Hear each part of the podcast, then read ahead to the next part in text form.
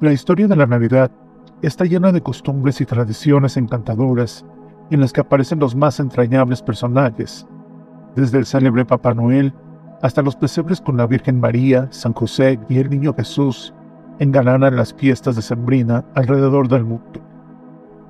Pero en algunas regiones se suman otros personajes que llenan de magia las celebraciones.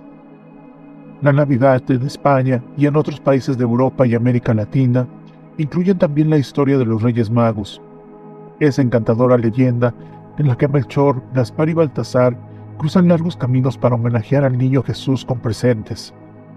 Es celebrada con alegría por grandes y chicos. Hoy, aquí en Relatos de Leyenda, he querido profundizar en el origen de los Reyes Magos. ¿Me acompañas? La tradición dicta que cada noche del 5 de enero los niños de todos los países en los que se mantiene viva esta tradición esperan con ansias la llegada de los reyes. Al amanecer el 6 de enero, habrán sido bendecidos con los obsequios que pidieron en sus tradicionales cartas. La historia de los Reyes Magos está marcada por la celebración de su fiesta, la Epifanía, palabra que en griego significa manifestación, en el sentido de que Dios se revela ante los hombres.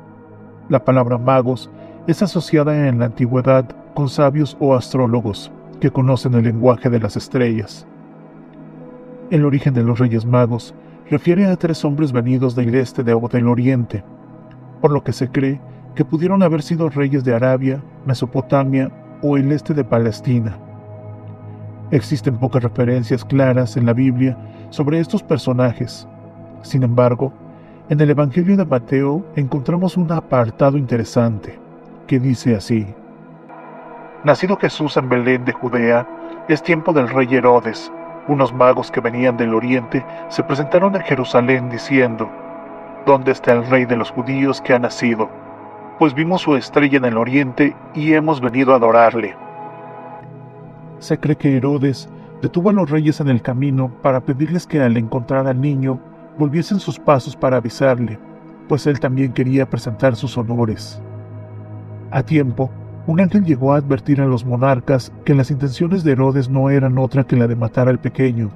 Quienes han estudiado la historia de los Reyes Magos afirman que el hecho de que los guiara una estrella implicaba que eran hombres instruidos en la astrología o en ciencias de la navegación, así como en el cálculo del tiempo por medio de las configuraciones estelares.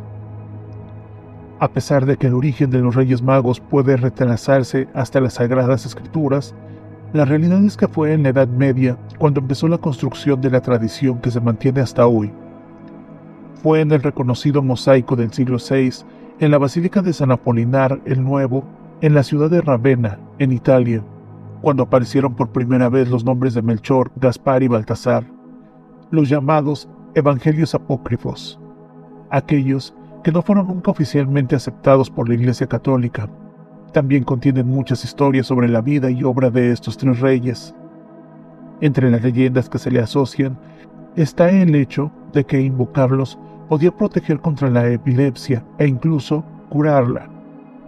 Solo hacía falta rezar una oración con el nombre de los reyes en el oído del enfermo para que recobrase su salud.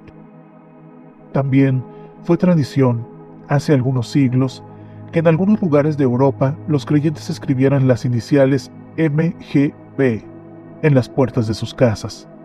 Se creía que esto invocaba a los magos protegiendo a las personas y a los animales contra los ataques de demonios, brujas y malos espíritus. El hecho más significativo que destaca en la leyenda de los Reyes Magos es que venían siguiendo a la estrella de Belén para presentar sus obsequios y honores al niño Jesús, pero cada regalo junto a cada rey tiene una simbología en particular. Melchor venía cargando con el oro que simboliza la realiza de Cristo, el metal perfecto que no altera ni se corrompe, símbolo máximo de la pureza. Este rey es representado como un hombre anciano y de piel blanca con largas barbas. Se asocia con las personas que provienen del continente europeo y también se vincula con la última etapa de la vida del hombre, la ancianidad. Por su parte, Caspar Lleva una barba castaña o pelirroja y representa a las personas oriundas de la zona asiática. Va cargando con incienso, que ofrece como símbolo de la divinidad de Jesús. Este es la suma de resinas aromáticas vegetales y aceites esenciales que al quemarse desprenden un humo perfumado. Además de ser obsequio común para los reyes en aquella época, su simbología implicaba una purificación y amplificación de la conciencia, más allá de los devenires de la vida cotidiana. Gaspar es asociado con la madurez en la vida humana.